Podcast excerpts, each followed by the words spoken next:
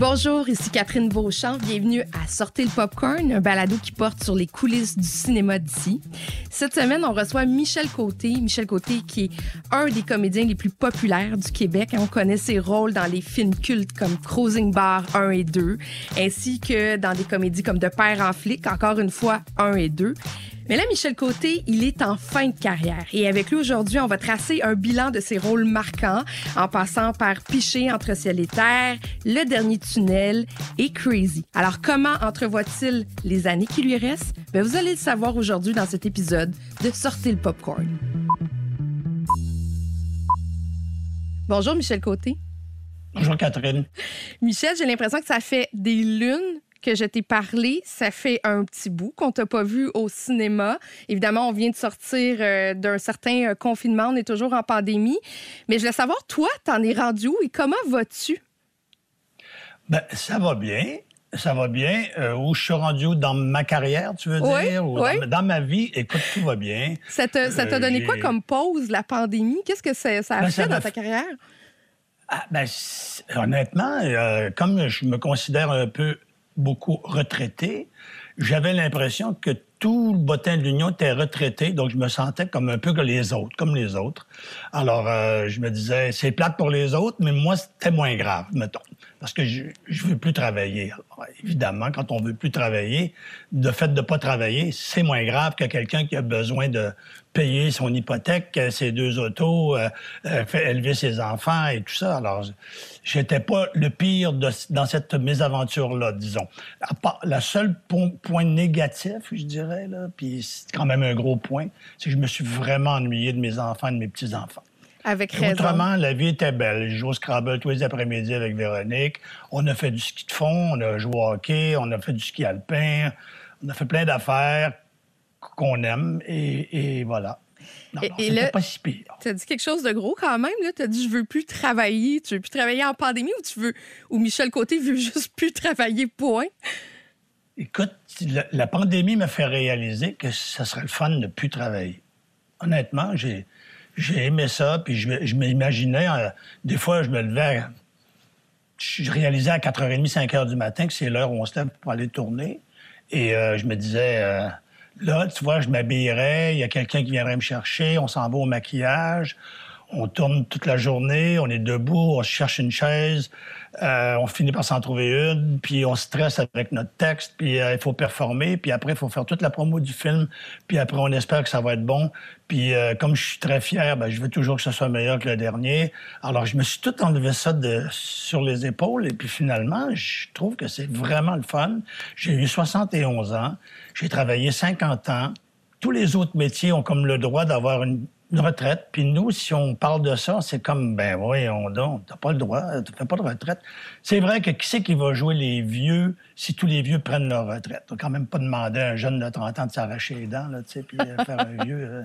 Euh. Ouais, mais... Non, mais c'est vrai. En même temps, bon, écoute, on s'est parlé plusieurs fois en entrevue. J'ai l'impression que pour prendre une retraite en bonne et due forme, tu aurais besoin d'un chant du cygne d'en faire un dernier, un dernier film pour pouvoir clore en annonçant que c'est le dernier, non? Oui, mais Catherine, t'as rendu compte que si c'est mon dernier, puis il est moins bon que mon dernier, mon avant-dernier, parce que mon avant mon dernier, c'est De Père en flic 2. Oui. Et sur scène, c'était Brou. Alors, mettons que c'était un gros gambling de topper de Père en flic 2, puis de prendre une chance de faire quelque chose de peut-être moins percutant. Je sais pas.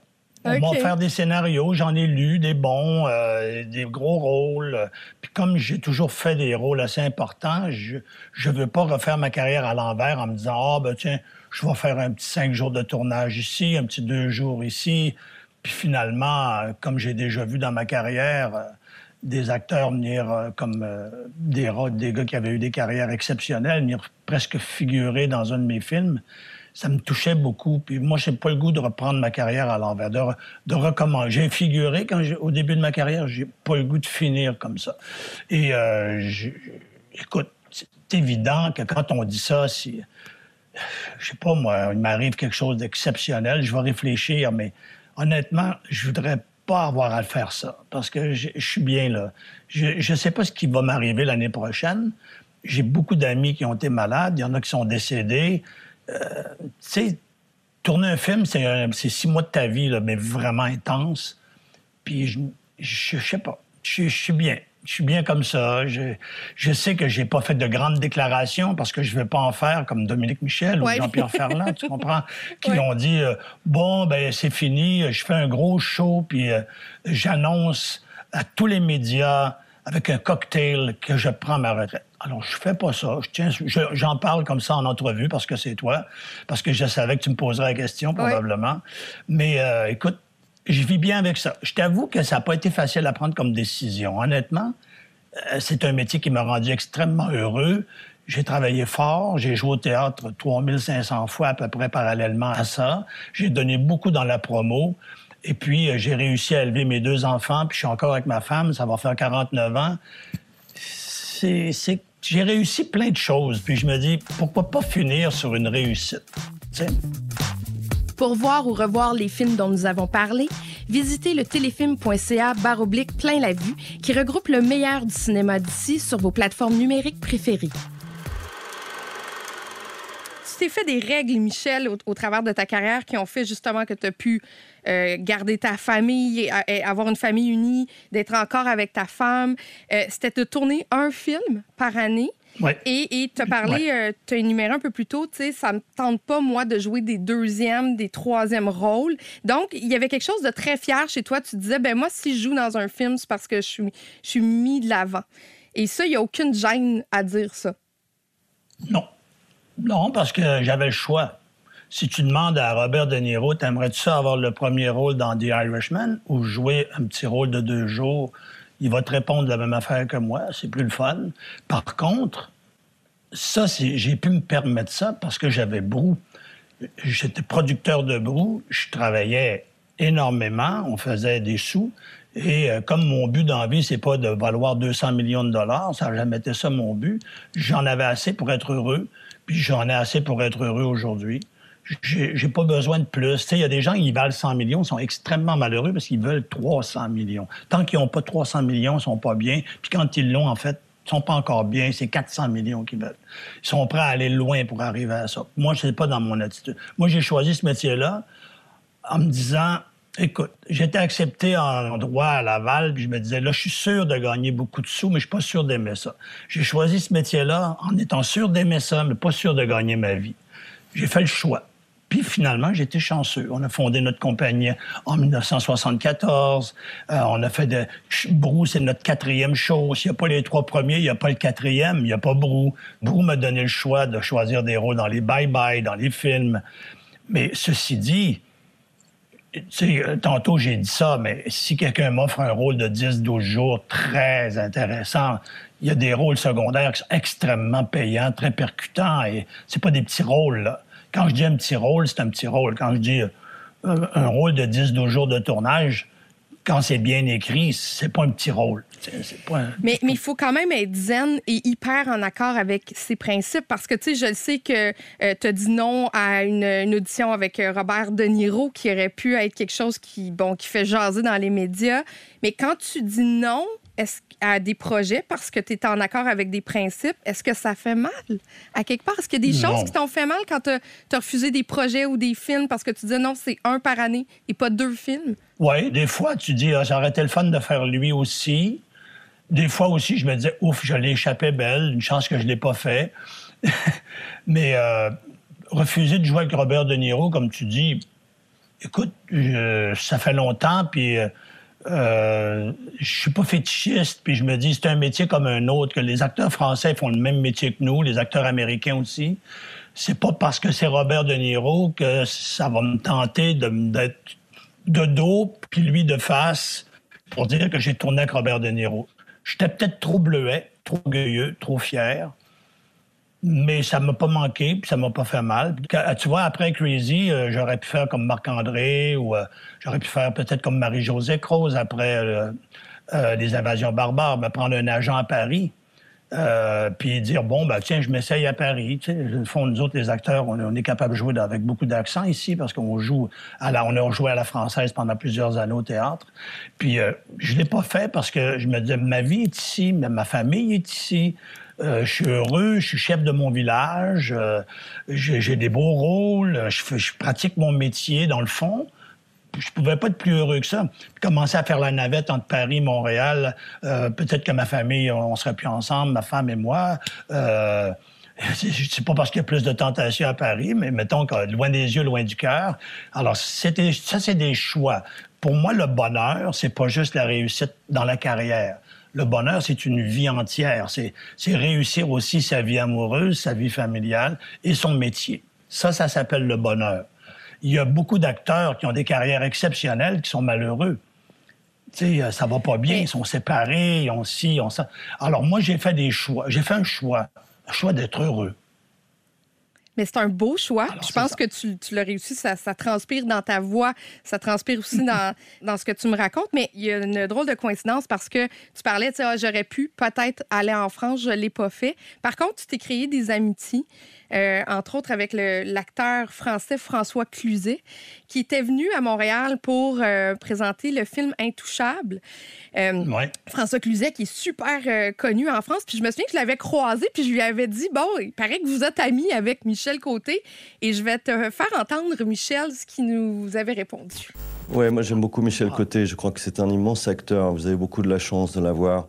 Il y a aussi Marc Messier. Oui. Oui, aussi un très très bon ami. J'ai vu leur spectacle. Brou. Euh, Brou, bien sûr. Je, voulais même l'adapter ici en, France. Vous savez ce qui m'est arrivé avec Brou? C'est absolument extraordinaire. Je suis allé voir le spectacle. Et alors dans la salle, les sièges étaient tous soudés les uns aux autres. Et les gens riaient tellement que j'étais propulsé en avant sans savoir pourquoi. Parce que comme c'était du joual, les gens, les gens se marraient. Et moi, j'avais juste le truc, j'étais propulsé en avant par les autres. Je ne savais pas pourquoi ce qui était drôle, mais je voyais la science extraordinaire de la sincérité de ces acteurs. Ce sont les très grands acteurs. Ben, écoute, ça a joué sept ans en Belgique, c'était formidable, avec l'accent belge et tout ça au passage 44 et en tournée en Belgique où je suis allé souvent et euh, c'était euh, très formidable. En France, ça n'a pas cliqué. En fait, les Belges ont fait une erreur. Je pense qu'ils auraient dû carrément rentrer à Paris avec leur accent belge et jouer Bruce. Ça aurait été un immense succès. Mais ça, c'est du passé. Ceci dit, François Cluzet m'a fait un des très beaux honneurs de ma, de ma carrière là-bas, comme pendant la, promotion de Crazy à Paris. Euh, c'est lui qui m'a présenté aux, journalistes et euh, c'était vraiment... Il était très généreux, très généreux. Ben même encore parce que je sais que vous aviez euh, travaillé ensemble, c'était pour le vent du Wyoming de Marc-André Fortier. Et euh, il nous a parlé aussi de, votre première rencontre. On écoute. Et Michel Côté, nous avions fait un film de Marc-André Forcier ensemble, mm-hmm. un très bon scénariste. Et en faisant ce film, c'était tellement métamorphosé physiquement. On avait sympathisé en jouant dans la, dans la journée. le soir, je lui dis Est-ce qu'on va boire un verre? Il me dit Oui, oui, on va boire un verre. Il sort de, de son changement de, de maquillage et je ne l'ai pas reconnu. Et là, je me suis dit, c'est vraiment le De Niro euh, montréalais. C'est gentil. Mais t'aimes ça, te, te, travestir pour faire un rôle? Euh, Cruising Bar devait être la suite de Brou. En fait, ça devait aller au théâtre. C'était quatre personnages qui devaient se retrouver dans un club au lieu d'être dans une taverne. Et c'est devenu un film, mais c'est devenu un film qui était quand même exigeant pour, euh, pour l'acteur que tu. Oui, absolument. D'abord, euh, c'était pas prévu que je joue les quatre personnages au départ. Euh, moi, j'ai improvisé avec Robert Ménard et puis Véronique Leflaguet et Claire Vaujas, euh, la femme de Robert, nous ont aidés au scénario aussi. Mais en gros, disons, un gros pourcentage, Robert venait chez moi, j'improvisais, il prenait des notes. Le lendemain, Claire Vaujas nous avait tapé ça au propre. Et puis, on revoyait les scènes finalement, ça a donné Cruising Bar. Et après, il fallait que je choisisse lequel des personnages j'allais jouer. Mais je les avais incarnés, les quatre. J'arrivais pas à me décider en me disant, mais là, si je fais lui, j'aimerais ça, mais l'autre aussi. Puis, comme j'arrivais pas et que je jouais déjà Brou à ce moment-là où je jouais cinq personnages, Robert a dit, pourquoi tu fais pas les quatre? J'ai dit, voyons, au théâtre, pas de problème, mais en gros plan au cinéma, c'est pas possible, tu sais, euh, ça sera pas possible. Alors finalement, dit, on va faire des tests de maquillage, puis on verra. Alors on a fait des tests de maquillage. Et finalement, il n'y avait pas beaucoup de prothèses euh, comme les autres films que j'ai faits, comme Cruising Bar 2 ou même Le Vent du Wyoming. C'était des prothèses internes. Alors, c'est des attitudes. Alors, finalement, ça a marché. Et euh, tu parlais de jouer des personnages. Oui, moi, j'aimais ça faire des personnages de composition. Au début euh, de, ma carrière, quand je faisais du théâtre amateur, je trouvais que j'avais pas une voix théâtrale. Je trouvais que j'avais pas une voix comme les grands acteurs de théâtre et tout ça. Puis euh, je me disais, euh, c'est plate parce qu'avec mon physique, j'étais jeune. Alors souvent, on me faisait jouer les pères, on me faisait jouer les méchants, on me faisait jouer... Parce que là, avec ma voix, ça marchait. Et j'ai développé probablement même au théâtre amateur, je jouais euh, évidemment les, vieux généraux, les, pères de famille. Alors, j'ai développé ça, puis j'avoue que les rôles de composition sont souvent les rôles les plus intéressants dans un film ou au théâtre. Alors, euh, au, lieu du jeune premier, disons, quand tu as 20 ans, on joue les jeunes premiers, c'est souvent des rôles plates. Alors, moi, j'étais bien content de faire ça. À l'École nationale, j'ai continué à développer ça. Et puis, une petite anecdote, euh, comme on avait eu des problèmes de financement, c'est toujours retardé euh, avec euh, nos, investisseurs, j'ai été obligé pendant 12 jours de jouer des fois deux personnages de Cruising Bar dans la même journée et jouer Brou le soir, après ma journée de tournage. Alors, je faisais sept personnages dans la même journée.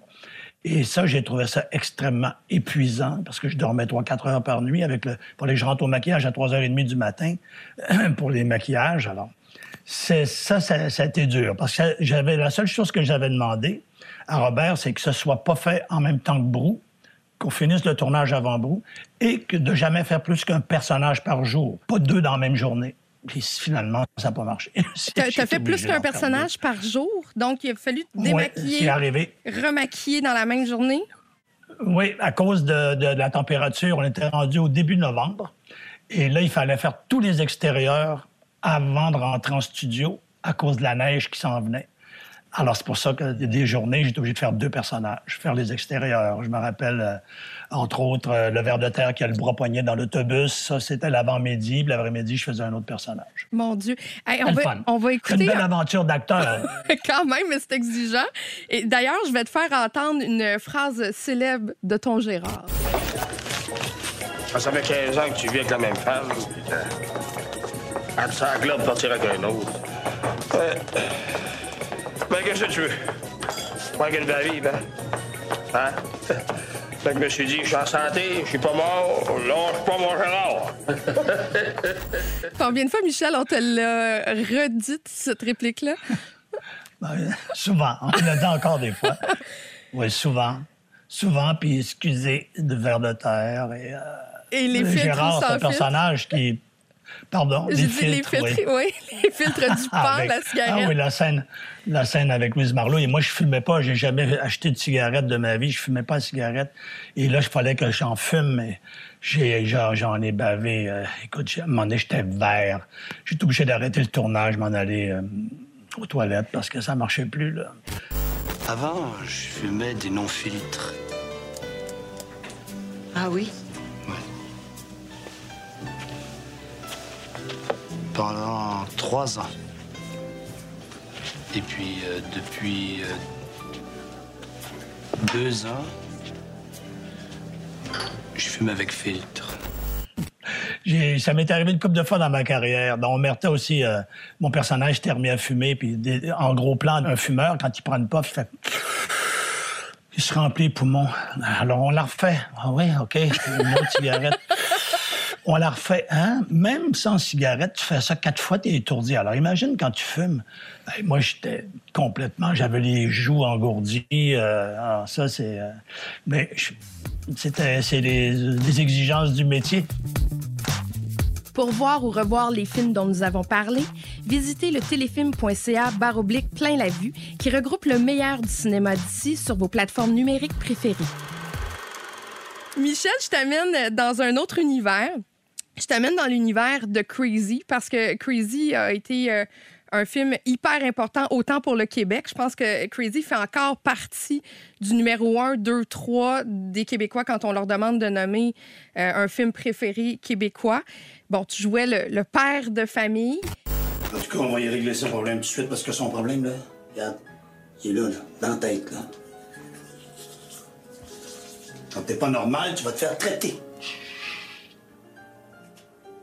Ceux-là qui sont de même ne sont pas venus au monde de même. Ils sont devenus. C'est à nous autres à voir à ce que notre gars ne devienne pas. Crazy, là, pour toi, ça a représenté l'espèce de point parfait entre une critique, la réception populaire. Est-ce que pour toi, c'est quasiment presque un film parfait? Oui, c'est rare. D'habitude, on a un énorme box-office. et Donc, le film plaît à je sais pas moi, 70% de la population. Là. On a des, énormes box-office. Les critiques sont peut-être plus partagées. Des fois, les critiques sont dithyrambiques. Le monde n'aime pas ça. Petit box-office. Mais quand tu as les deux, que les critiques sont très, très bonnes et que le public est au rendez-vous, là, on touche quelque chose.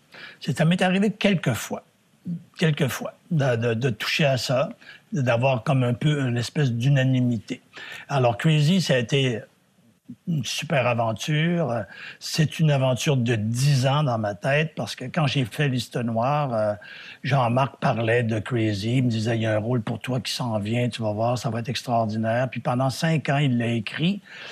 Puis après ça, il a dit, bon, c'est écrit. Je l'ai lu. Puis après ça, il dit, bon, ben là, on va le financer quelque part. Et là, chaque année, il me disait, bon, ben, euh, euh, cette année, ce ne sera pas encore cette année. OK. Bon, alors là, l'année d'après, j'appelais, je disais, est-ce que ça va être cette année? Parce que là, on m'offre euh, un rôle dans un film, un bon rôle. Pas cette année. Pendant cinq ans, jusqu'en 2004. Et en 2004, on l'a tourné. Puis en 2005, j'ai tout refusé pour profiter de ce succès-là. Je suis allé à Mexico, à Barcelone, été invité à Taipei, je suis allé à Madrid, je suis allé à Marrakech, j'ai été invité en Norvège. tu dis, qu'est-ce que ça donne de faire du cinéma si quand tu as un énorme succès comme ça, tu n'en profites pas? Alors moi, je me suis dit, c'est le fun, je vais en profiter. Je vais y aller aux premières de films, au festival de films, partout où on m'invite. Pas partout, parce que j'aurais fait... Euh, J'aurais pas pu jouer beaucoup cette année-là, parce que ça a, joué dans 88 pays, je pense. Et euh, euh, j'ai été au Festival de Marrakech pour voir comment les gens avaient euh, réagi au film, au festival. Puis le lendemain, ça jouait à 2 heures l'après-midi. Je pense qu'il y avait quatre coins de rue du monde qui attendait pour aller voir le film. Et Dieu sait, c'est un sujet délicat. Hein. Ça parle quand même d'un fils homosexuel qui doit se faire accepter. Euh, par son père d'abord et par sa famille et par la société. C'est un sujet. Euh, et euh, là-bas, ça avait eu un impact très, très, très fort. Mais justement. Entre autres. Entre autres, oui, mais justement, nous, on a une surprise pour toi. On, va commencer par écouter un extrait de Crazy. Va bien depuis un bout, hein? Que ça allait bien, toi? Petite bataille, rien, là. Il prenait une blonde, coudon. Elle est fine, la petite Michel. Il m'a dit qu'elle l'avait invité chez eux pour la veille de Noël. Tu as pas dit oui? J'ai dit que j'allais t'en parler. Et qu'elle vienne, elle, s'y veut absolument passer Noël avec. Pourquoi nous l'enlever soir de sa fête? Alors, bonjour, Daniel Prou. Bonjour, bonjour, Michel. Ah! Allô, Daniel, comment ça va? Ça va bien, mon Gervais, puis toi? ah, ça va bien, quelle surprise. Merci d'avoir accepté, ma chère Danielle. On se voit pas souvent, ben, hein? Non, on se voit pas, on se croise pas beaucoup. On se croise pas beaucoup. Des fois, on se voyait dans les premières, mettons qu'il y en a eu, on n'a pas eu beaucoup cette année. On n'a pas eu tellement, non, non, non. Écoutez, euh, vous faites partie de ce que j'appelle un casting parfait. Vous êtes les parents euh, de, cette famille qu'on a pu voir dans le film Crazy. Il y avait mm. tellement de naturel dans ce qu'on a pu voir dans Crazy. Jusqu'à quel point il y avait cette magie-là répandue sur le plateau? Comment ça se passait entre vous deux? J'ai l'impression que vous étiez nés pour jouer ces rôles-là. Ah ben, ben c'est très gentil. Moi, j'avais passé l'audition, puis à la lecture de ce scénario-là, pour moi, ça avait été un, un, immense bonheur. J'avais l'impression de connaître cette femme-là de l'intérieur. C'était tellement, ça ressemblait tellement à ma propre mère. Alors, euh, puis, et le contexte, tu sais, bon, nous, moi, je viens d'une famille de 10 enfants, elle, en avait juste cinq, mais plein de gars. Chez nous, c'est plein de filles, mais le, rapport, le familial, si serré, puis le, ça, j'avais l'impression de connaître ça de, très intérieurement. Mais euh, me retrouver aux côtés de Michel Côté, moi, ça faisait quand même une douzaine d'années que j'avais pas euh, fait de cinéma. Alors, euh, j'étais très énervée, très impressionnée parce que Michel était déjà euh, un monument. C'était une, grande star du cinéma québécois. Alors, j'étais un peu impressionnée, un peu intimidée, mais euh, Michel a cette façon d'accueillir le monde, une, gentillesse, tellement d'humour, et puis c'est un gars d'équipe aussi. Alors, ça a été tellement, tellement facile dès le début. Puis au début, c'est drôle parce qu'on tournait pas beaucoup de scènes ensemble. C'était beaucoup les parties de Noël euh, des différentes époques, euh, beaucoup de scènes où on pigeait du céleri. Il n'y avait pas beaucoup de, d'action dramatique. Je ne sais pas si tu te souviens, Michel, au début. Oui, c'est vrai, il on n'avait pas de scène. Michel, vous avez quand même eu de, grandes scènes ensemble. Euh, je me souviens. oui, on a eu de très belles scènes. Des scènes qu'on peut appeler d'anthologie. Pour moi, la scène de la salle de bain, ça restera toujours une tu te souviens comment c'était tout petit, comment oh, la caméra était dans le couloir, il n'y avait pas de place, puis nous, la petite salle de plan séquence. Puis, il y, a, un plan séquence, puis une chorégraphie avec les miroirs, il fallait aller se placer. on a eu un tel plaisir à faire ça, c'était tellement jouissif. Le péché est dans l'acte qui dit pas dans tendance. Regarde, tu sais qui parle. Madeleine une tendance dans sa des fois, je me demande qu'est-ce qu'on fait là à prier un gauche cheveux longs qui se tient avec une gang de gars qui se promènent tout en jaquette. C'est louche. Franchement. Euh, dans cette scène-là, on a pu voir le grand talent de Daniel et la, complicité d'acteurs de théâtre aussi. Tu sais, nous autres, on est habitués de faire des plans séquences d'une heure, une heure et quart, une heure et demie, et euh, il y a un entracte. Mais là, l'équipe technique, eux, ils sont pas trop habitués de voir ça. Puis on avait... Non un plan séquence compliqué. C'est-à-dire un plan séquence, vous savez, faut, on ne peut pas couper. Si on se trompe rendu à la fin, il faut commencer au début. Les, équipes techniques sont souvent habituées de, bon, ben, comme ça va être compliqué, on va, la reprendre 25 fois jusqu'à temps qu'on l'aille parfaitement. Et je crois qu'on l'a eu parfaitement la première prise et la deuxième prise. Et euh, on a eu une innovation de, la part de l'équipe technique parce que, puis, puis nous autres, on s'est regardés en disant, je suis bien impressionné, mais nous autres, un plan séquence de cinq minutes, là, je veux dire, on est habitué de faire des plans séquences d'une heure et demie. ouais. Le défi était technique euh, parce qu'il fallait, rendu à telle réplique, que je sois devant le miroir pour qu'on puisse, ou, que j'ai dégagé pour qu'on puisse te voir toi dans le petit miroir de loin. Puis donc, il y avait une petite chorégraphie avec euh, beaucoup de gestes. Ouvre la porte, euh, sort le noxéma, brosse les dents. L'équipe technique était très concentrée aussi parce qu'eux, ils avaient des foyers à faire et il fallait pas qu'ils se trompent parce que je pense qu'ils auraient été extrêmement malheureux que rendu à la fin de la scène, ils disent faut la refaire, on est hors foyer ou quelque chose comme ça. Ils, étaient très respectueux. Ils ont, et je pense que quand ils ont applaudi, ils s'applaudissaient en même temps. Bien, merci beaucoup, euh, Daniel, d'avoir fait une, une petite euh, visite surprise à Michel pendant son entrevue. Ça me fait plaisir. Ça me fait plaisir. Merci, Bravo, Michel, pour tout l'ensemble de ta carrière. merci, Daniel. Je te souhaite une bonne fin d'été. Au revoir. Oui, oui, oui. bye. bye. Vous aimez ce que vous entendez? Suivez Téléfilm Canada sur Facebook, Instagram et Twitter pour encore plus de contenu exclusif. Michel, euh, est-ce que vous étiez un peu comme les parents sur le plateau sur Crazy, étant donné qu'il y avait des ados, il y a eu des enfants? Euh, Daniel et toi, vous étiez des comédiens expérimentés. Puis je le sais aussi que même, euh, on peut prendre le cas de, de Père en flic. Émile Gaudreau t'avait demandé un peu de parrainer Louis-José Houd. Est-ce que tu prends ce mandat-là sur un plateau de, de peut-être aider d'autres comédiens? Oui, oui, mais subtilement. Là. Je veux pas avoir l'air du vieux pro qui. Parce que des fois, tu as l'air du vieux pro qui aide tout le monde, puis à ta prise, tu te trompes. non, mais non, mais faut, faut y aller. Euh, mais c'est vrai que j'ai ça naturellement, si tu veux. J'aime ça quand il y a une belle ambiance sur les plateaux. J'aime ça quand l'équipe euh, technique est de, bonne humeur. Euh. C'est un métier difficile. On travaille, on fait des heures de fou. C'est très dur. Alors, tout le monde est supposé au moins être heureux en faisant ça, au maximum qu'on puisse l'être. Mais euh, alors moi, oui, je, parle à, pas juste les acteurs, pas juste les, jeunes acteurs, l'équipe technique aussi. Je m'occupe beaucoup de l'équipe technique. Euh, je, vais souvent voir euh, euh, s'il y en a un qui a l'air bien triste un matin, ben, je fais voir de rien, je m'approche, je fais que t'as pas l'air affilé, puis tu sais, des affaires de même. Puis quand j'apprends le nom des les prénoms de l'équipe technique dès les premiers jours, alors Dès que ça fait deux jours qu'on est là, je connais les prénoms de toute l'équipe technique. Puis le matin, ben, je les nomme par leur prénom. Salut Jacques, salut Martin, ça va? Sans faire un show, là, mais j'aime ça, les sentir avec moi. j'ai peut-être un petit côté paternaliste, tu vas me dire, ça se peut. Ma blonde dirait oui. Mais euh, ceci dit, euh, ça, ça, ça, donne une bonne ambiance sur les plateaux. Tu comprends? De ne pas jouer à la star, de pas jouer, de dire, euh, bon, ben, tu sais, quand je pense qu'il y en a qui ont il y a des acteurs, les techniciens, on, techniciens, c'est défendu de regarder les acteurs. Ils n'ont même pas le droit de les regarder. Alors, ça, quand j'entends ça, je comprends pas. C'est-à-dire, je comprends pas ça. Tout le monde fait sa job. Dans la vie, tout le monde fait son métier. Mais... Quand, as besoin, quand ça coule chez vous, tu as besoin d'un plombier, tu es bien content. Quand on fait un film, on a besoin de toute l'équipe technique. C'est pas parce que toi, tu es médiatisé puis que c'est toi la vedette, entre guillemets, que tu es plus important qu'un autre. Mais tu es quand même exigeant, par contre, avec l'équipe avec laquelle tu travailles. T'aimes ça quand les comédiens avec toi sont bons.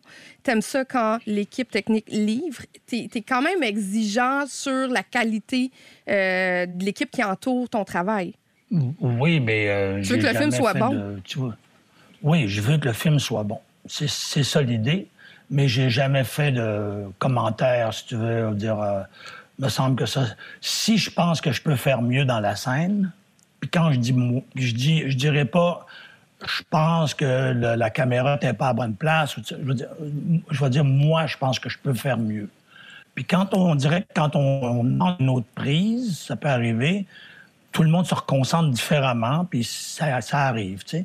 Mais je ne suis pas euh, comme l'image qu'on peut se faire des acteurs américains très exigeant, puis dire euh, qu'est-ce que c'est quoi ce bruit-là, puis qu'est-ce qu'on a entendu, puis c'est pas moi.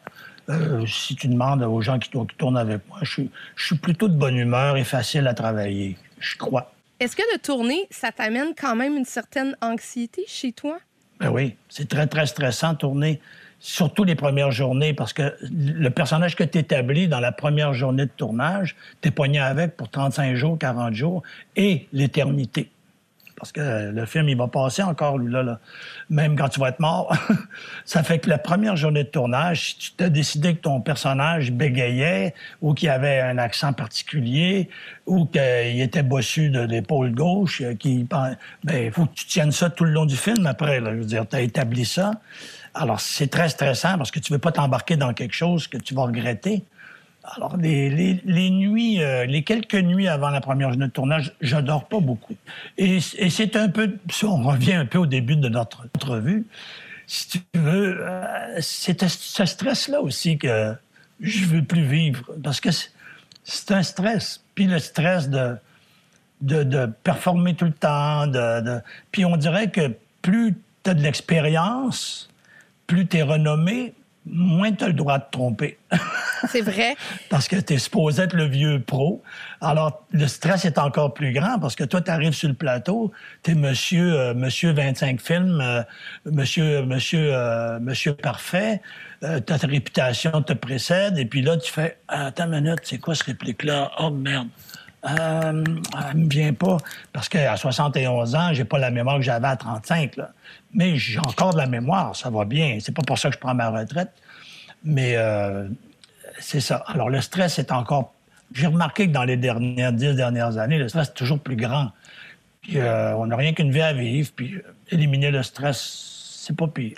Mais tu parlais aussi, euh, Michel, beaucoup de, tes rôles de composition. Tu as dû jouer le commandant Piché, qui, lui, était une personne qu'on connaît, qui, existait vraiment, de jouer avec des barèmes d'une personnalité connue, est-ce que ça, ça augmente aussi le stress de tournage? Ben, tu as tout à fait raison, Catherine. Ça, c'est un des plus grands défis que j'ai eu à faire parce que là, tu comprends, quand tu crées un personnage qui n'existe pas, comme dans le sens de l'humour, mettons, ben, personne ne va dire, ben non, ça n'a pas de bon sens. Non, non, la réalité dépasse la fiction. Ce personnage-là, il existe. Il y en a des mêmes pires. Mais quand tu joues quelqu'un qui est aussi connu, sinon plus que toi, parce qu'il a une grande renommée, ben là, évidemment, euh, ça devient... Euh, et euh, j'ai dû prendre des décisions, pas aller dans l'imitation. Il est venu ici, où est-ce qu'on est actuellement, passer quelques jours avec moi, Robert, et puis on a parlé énormément. On a parlé, j'ai posé plein de questions. À ce moment-là, dans le scénario, là, quand, tu as vécu ça, tu t'es senti comment? T'étais rendu où dans ton émotion? Comment tu... Alors ça, ça, ça m'a aidé beaucoup. Et c'est là que j'ai pris la décision de prendre son émotion, mais pas lui. C'est-à-dire, j'y ressemble un petit peu, parce que dans ce temps-là, il était beaucoup plus... Euh, euh, il était plus euh, grassouillet un petit peu qu'après, quand on a fait la promotion du film et même le tournage. C'était quand même plusieurs années avant. C'était en 2001. Mais j'ai essayé, j'ai oublié de limiter. Ça, j'ai enlevé ça. J'ai juste pensé émotion. Et euh, il était content, il était là tout le temps, tous les jours. Euh, il était très heureux. Puis c'était à lui que je voulais plaire aussi beaucoup.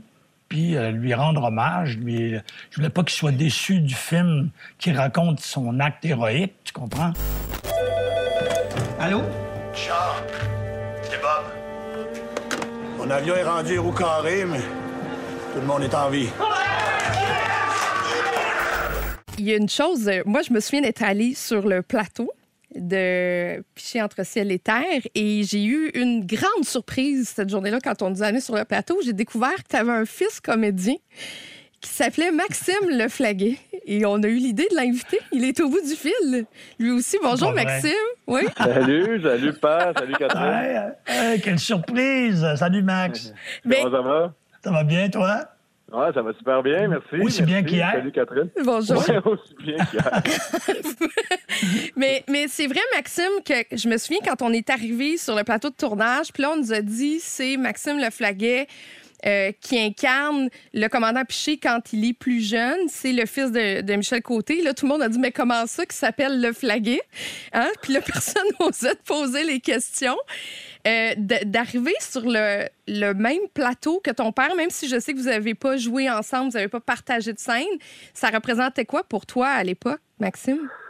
Ah, ça a été, euh, ben, c'était un honneur de, jouer avec mon père, surtout de cette manière-là, c'est-à-dire que Michel et moi, on s'est, on s'était dit depuis le début de, en fait, depuis ma décision primordiale de faire le métier euh, au tournant de la vingtaine, que c'était bon, c'était préférable que je me que je fasse mes preuves par moi-même, puis que tu sais, euh, malgré ça, ma mère essayait de me plugger des petits rôles dans une heure de serveur, puis tout ça, puis ça, bon, c'était apprécié, mais c'était important que je fasse mes, mes preuves par moi-même. Donc, on s'était dit, euh, tu sais, euh, ça, ça, ça te servira pas si euh, je fais jouer mes contacts pour t'avoir un rôle dans une série ou dans un film.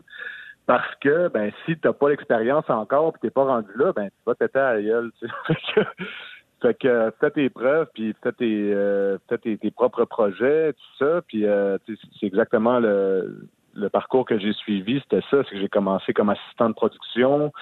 Euh, sur le dernier tunnel, ça c'était un film dans lequel euh, mon père jouait, mais euh, j'étais pas à l'écran. Je faisais tous les, les, petits jobs sur le plateau, aller chercher des cafés, aller chercher telle affaire pour le département électro. Etc. Et ensuite, j'étais figurant. Et ensuite, j'ai été troisième rôle mulet, troisième rôle parler, deuxième rôle. Fait je gravissais les échelons. C'était bien important pour moi pour justement pas me faire dire « Oh, c'est bien lui, il a réussi parce que c'est le fils de... » c'était comme une hantise pour moi. Tu sais, fait que euh, ça a été bien euh, ça a été bien compliqué comme processus d'accepter le rôle de pisser euh, jeune. Il voulait m'offrir le rôle au début parce que bon, c'était, c'était quand même un, bon coup de promo pour le film aussi, le père et le fils ensemble. Puis bon, je, je, je, ne désirais pas être instrumentalisé par la machine de promotion. je voulais qu'on m'engage parce que j'étais le meilleur candidat. C'était important pour moi, pour ma propre crédibilité. Euh, donc, j'ai demandé à ce qu'il y ait des rondes d'audition et que le rôle ne me soit pas offert. Donc, euh, ils ont fait une première ronde d'audition. Ils n'ont pas trouvé ou ils ont dit qu'ils n'ont pas trouvé. c'est sûr que le doute persiste. Mais bon, euh, pour moi, c'est important quand même qu'il fasse des rondes d'audition. Finalement, Sylvain m'a choisi. Puis, je peux dire que j'ai fait une bonne audition. Puis, j'étais fier. Quand il y avait une scène d'audition dans laquelle il fallait que Robert se fâche. Puis quand je me suis fâché dans la scène d'audition, je sais plus ce que j'ai fait, mais il y a une, dalle du plafond qui s'est décrochée puis qui est tombée à terre. ça comme euh, c'était drôle, Sylvain était crampé, puis euh, ça je sais pas. J'ai eu le rôle, fait que euh, j'étais bien content d'avoir eu le rôle, ouais, effectivement. Mais d'un autre côté, Michel, euh, toi, de savoir que ton fils auditionnait, j'imagine que tu devais certainement pas être dans la salle d'audition. Ça, ça, aurait pu être terrible. Mais est-ce que est-ce que tu avais fait certaines demandes à Sylvain Archambault? Tu avais-tu demandé d'être un, petit peu plus euh, difficile avec ton fils? Oui? Oui. Oui, oui, absolument. Écoute, moi, je me rappelle de au moins trois, quatre téléphones avec Sylvain qui me disait Ton fils refuse de jouer. Il a les yeux verts comme toi. Il te ressemble quand tu étais jeune. Euh, il faut que ce soit lui. Là, j'ai dit Écoute, passe-le en audition. Mais si jamais tu le prends puis il est pas bon dans le film, je vais t'en vouloir. Alors, il faut que si tu le prends, il faut qu'il soit top. Alors, euh, je t'avertis, si tu fais ça juste pour me faire plaisir, là, puis pour y faire plaisir. Puis Maxime, il voulait pas jouer dans les films à papa. Il avait refusé une couple de fois. Puis là, à un moment donné, quand Sylvain m'a convaincu, là, j'ai appelé Maxime, j'ai dit, écoute, Max, es-tu capable de vivre avec ça? Si on se casse la gueule, on va se casser la gueule ensemble. Si c'est un succès, on va avoir vécu un succès ensemble. Puis après, tu repartiras avec tes propres ailes de ton bord, puis tu feras ta carrière, parce que depuis ce temps-là, on n'a rien fait d'autre. Euh, on n'est pas comme ça. Même Véronique et moi, on a joué quelques fois dans des films comme Cruising Bar ou des trucs comme ça, mais pas, pas beaucoup. On n'a on pas voulu faire ça, euh, faire des carrières, dire bon, ben j'accepte le rôle si tu prends ma femme dans tel rôle. On n'a pas voulu faire ça. Mais est-ce que ça pourrait euh, se Maxime, faire? ça pourrait-tu se faire? On pourrait-tu vous ben, voir un jour Aujourd'hui, maintenant, ben, après une carrière comme on a eu, Véronique et moi et Maxime, qui euh, c'est sûr que si ça arrivait, on dirait pas non. C'est quelque chose qui pourrait se faire si les rôles, le film le permet, puis ce serait formidable. Ça aurait dû se faire à l'époque, mais là, là, il est tard un peu, mais on n'est pas fermé à ça. Il faut que juste le scénario soit là. Un scénario comme Crazy, euh, on n'en lit pas tous les jours non plus. C'est un grand scénario. Puis euh, aussi, je voulais faire une petite parenthèse pour dire que Maxime, s'il s'appelle Le Flaguet, son vrai nom, c'est Côté Flaguet, c'est son nom d'artiste. Et puis, il ne pouvait pas choisir un plus beau nom d'artiste que Le Flaguet, qui est une petite famille, qui est la, seule famille en Amérique du Nord qui s'appelle Le Flaguet. C'est les, frères et les sœurs de Véronique. Ben, je trouve que c'est un bel hommage à, sa maman aussi d'avoir ben choisi ben son nom de famille. Euh, Maxime, je vais aller dans une question un peu plus intime, mais vous êtes une famille euh, d'acteurs. Je sais que ton grand frère Charles est architecte. Et, euh, Mais ta blonde est actrice, ta mère est actrice, ton père est acteur. Ça fait quel genre de conversation, ça, quand vous voyez? Est-ce que vous parlez de ça ou vous évacuez le sujet puis vous allez ben, ailleurs? écoute, euh, encore plus que ça, les parents de, Caroline sont acteurs. C'est vrai aussi. c'est vrai, c'est vrai. ce, qui est le, plus euh, extraordinaire, c'est que ma fille euh, a deux parents acteurs et quatre grands-parents acteurs. Donc, elle est un petit peu, est un peu coincée là-dedans. Mais des fois, on en parle, mais sinon, c'est sûr que quand on a, si j'ai un projet, ben là, mon père va me poser des questions qu'un père qui travaille en aéronautique me poserait pas.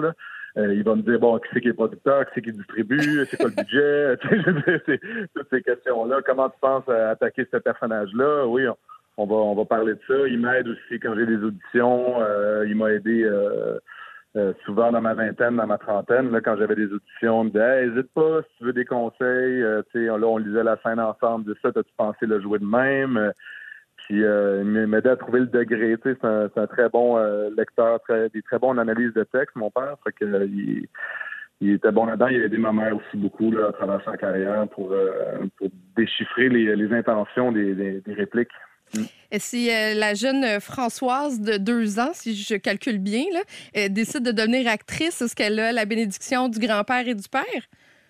Eh bien sûr, bien sûr. C'est le métier le plus formidable du monde quand ça fonctionne. Hein? On rajoute toujours cette, le plus grand, c'est le plus beau métier du monde si tu peux en vivre, c'est sûr. Michel, Michel a fait une face quand j'ai dit ça, mais c'est pas dire ben, ouais. C'est parce que des fois, je me rends compte à quel point on était chanceux, tu comprends? Je me dis, c'est la chance aussi. Il y a des, je connais tellement d'acteurs qui ont des talents exceptionnels, qui n'ont pas eu la chance que nous autres, on a eu, Véronique et moi. Véronique a fait de la télé toute sa vie, euh, elle a joué au cinéma, elle a fait, du théâtre chez Duceppe et au TNM. Mais écoute, c'est sûr que même quand Maxime a, décidé d'être acteur, euh, on n'était pas trop euh, surpris. Mais euh, c'est un métier difficile. C'est un métier où il y a des hauts, des bas, il y a des périodes pas de travail. mais, mais quand tu travailles, c'est un métier extraordinaire. Écoute, Sébastien Davernance, Michel Deslauriers, Véronique Leflaguet, Michel Côté, Caroline Davernance, Maxime Leflaguet, résumé dans ce petit bout de bonne femme-là. Euh, c'est quelque chose. Elle est extraordinairement douée pour le bonheur. en plus, le score qu'on n'a jamais eu. Elle va aller nous le chercher. Écoute, on va y mettre de la pression tout de suite à trois ans. Maxime, ça a été un vrai plaisir euh, de t'avoir euh, pendant l'entrevue de ton papa. Merci beaucoup d'avoir été avec nous. Ça me fait plaisir, Merci, un énorme Max. plaisir. Un gros bec, papa, un gros bec, Catherine. Je vous Ouais, moi embrasse aussi. et À bientôt. À bientôt. À très bientôt. Ben, bisous à Caroline et Françoise.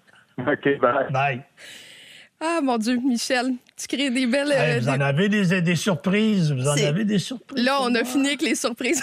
on arrive bientôt à la fin de l'entrevue. Euh, Est-ce qu'il y a des rôles que tu aurais aimé faire? Est-ce que ça t'arrive des fois de penser, de dire, ah, ça, ça, c'est un rôle que j'aimerais jouer, que, que j'ai pas fait. J'aimerais ça. Parce que tu as fait beaucoup de comédie. Tu as dit que la comédie, pour toi, c'était le- c'était ton confort. tu as joué aussi des rôles dramatiques. Qu'est-ce qui serait pour toi le, le rôle parfait? Un rôle qui m'amènerait ailleurs, quelque chose que j'ai jamais fait. Tu sais, euh, tu sais, il y a des rôles que j'ai tellement aimés, comme Bozo dans le ventre du dragon. Là. Tu voulais pas J'aurais fait lâcher? une télésérie avec ça. ça, j'aurais tellement aimé ça parce que c'était du gâteau. Avec Rémi Girard et, euh, et Pierre Curzi. Il y a même David Lahaye aussi. Mais tu sais, ce genre de rôle-là, je l'ai fait. Bon. Mais quelque chose qui va m'amener ailleurs, quelque chose qui, qui va me sortir de moi, de ce que j'ai déjà fait. Ça, ça me plairait. Dans les rôles que je regrette de ne pas avoir fait, il y en a un que je, trouve que c'est le plus grand texte de toute la littérature, euh, de la dramaturgie française, c'est Cyrano de Bergerac. Plus jeune, c'est-à-dire euh, dans le temps que je jouais Brou, euh, entre 160 et 190 fois par année, qui était toujours vendu d'avance et tout ça, c'était pas possible. Mais j'avoue que si j'avais eu une carrière normale, comme on peut dire, ça, j'aurais vraiment aimé me coltailler avec ce rôle-là. Je trouve que c'est un rôle euh, extraordinaire. Quand la mise en scène est bonne et que les acteurs autour sont bons, et puis que toi, tu livres la marchandise, ça demeure dans toute la ma- dramaturgie française quelque chose d'absolument exceptionnel. Même à la lecture de ce texte-là, si vous ne voulez pas le voir au théâtre, juste la lire, la pièce, elle est extraordinaire. Ça ferait un beau Cyrano avec une voix aussi singulière que la tienne. Oui, mais tu sais que j'ai une voix feutrée et qui a l'air très... Mais j'ai, j'ai joué dans, dans des salles entre 1000 et 2000 places pendant tout- plus de 3000 quelques fois. J'ai rarement perdu la voix et on jouait sans micro. Et euh, quand je joue les personnages, ça projette et ça sort. Ben, Michel, écoute, je ne sais pas si tu vas vraiment prendre ta retraite. J'espère que non. Ça, c'est euh, de mon point de vue très, très personnel. Mais si c'est le cas, je te souhaite la plus belle retraite du monde parce que tu as l'air vraiment heureux. Tu l'as mentionné à plusieurs reprises. Alors là, notre mission, à partir de maintenant, Véronique et moi, c'est s'occuper des petits, être heureux en famille, voyager, rester en santé et euh, aller aux premières des autres. Ben, merci beaucoup, Michel Côté. Ça a été euh, un pur bonheur de passer cette heure avec toi.